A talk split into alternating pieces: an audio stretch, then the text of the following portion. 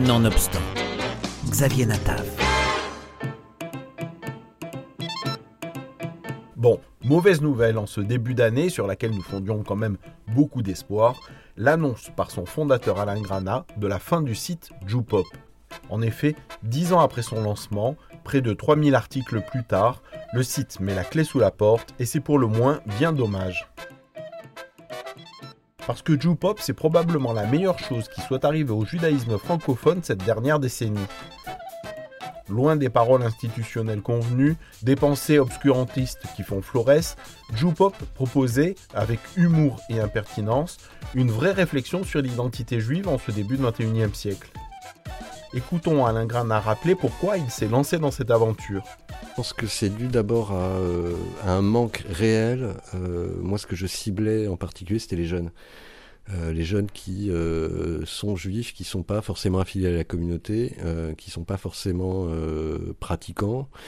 ce qui est intéressant avec le site, c'est que finalement on réunit des gens qui sont à la fois très religieux, des gens qui sont complètement laïques, euh, des gens qui se définissent par un judaïsme plus culturel, d'autres par un judaïsme plus politique, orienté vers euh, Israël, vers tous les sujets qui, euh, ben, qui passionnent tous les juifs. Et c'est ça qui est intéressant en fait. C'est de regrouper tous ces gens-là et de, effectivement, on a 80% de notre audience qui a entre 18 et 35 ans. Donc c'est vraiment intéressant parce que c'est le futur de la communauté et c'est ces gens-là qui nous lisent.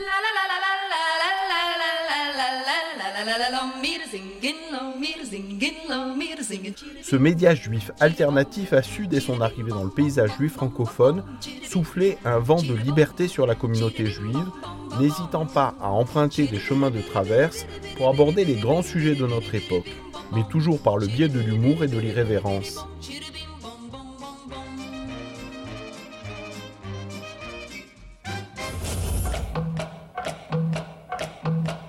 Iconoclaste, maniant l'autodérision, Jupop s'est attaché à faire l'éloge du pluriel, à multiplier les manières de voir le judaïsme dans une communauté aux tentations uniformatrices. Au départ très inspiré de l'expérience du journal Ib, un média juif new-yorkais, Jupop a su rapidement trouver un ton singulier, s'éloignant de la tradition de l'humour juif américain très ashkénaze pour faire place à un ton plus français où l'humour séfarade n'était pas en reste.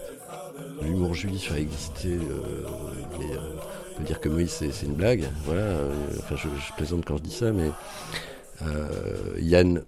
Ce qui est très marrant, c'est qu'on nous a au début catalogué comme un site d'humour ashkénaze parce que les premières, on va dire, tentatives de, médias un peu alternatifs et un peu iconoclastes sont venues des États-Unis, donc forcément un humour new-yorkais, Woody Allen, ashkénaze. Et ce qui est absolument étonnant, enfin c'est pas étonnant du tout, euh, mais c'est aussi euh, une de mes fiertés, c'est d'avoir trouvé des, euh, des, auteurs et des chroniqueurs qui ont pris cette relève en France et qui font de l'humour séfarade. On a une de nos plumes stars qui s'appelle Joseph Woman, qui a eu des papiers qui ont été lus par 30 000 personnes, 40 000 personnes, et qui est un espèce de, de, de, qui a réussi à intégrer cette culture euh, juive new-yorkaise de l'humour euh, qui a été développée par Lenny Bruce, par Woody Allen, et puis euh, plus récemment par Jerry Seinfeld, et qui l'a intégré avec sa culture séfarade, avec des références qui sont, voilà, qui sont celles de, tous les juifs séfarades aujourd'hui.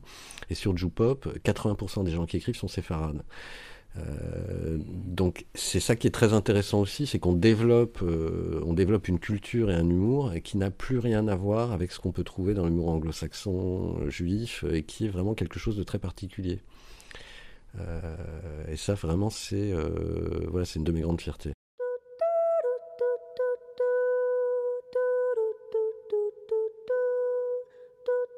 Tout savoir sur la musique juive de notre époque, organiser un concours des pulls les plus ringards de Hanouka, comprendre les racines juives des musiques de Noël ou les origines juives d'Elvis Presley, c'était tout ça Pop et beaucoup d'autres choses encore.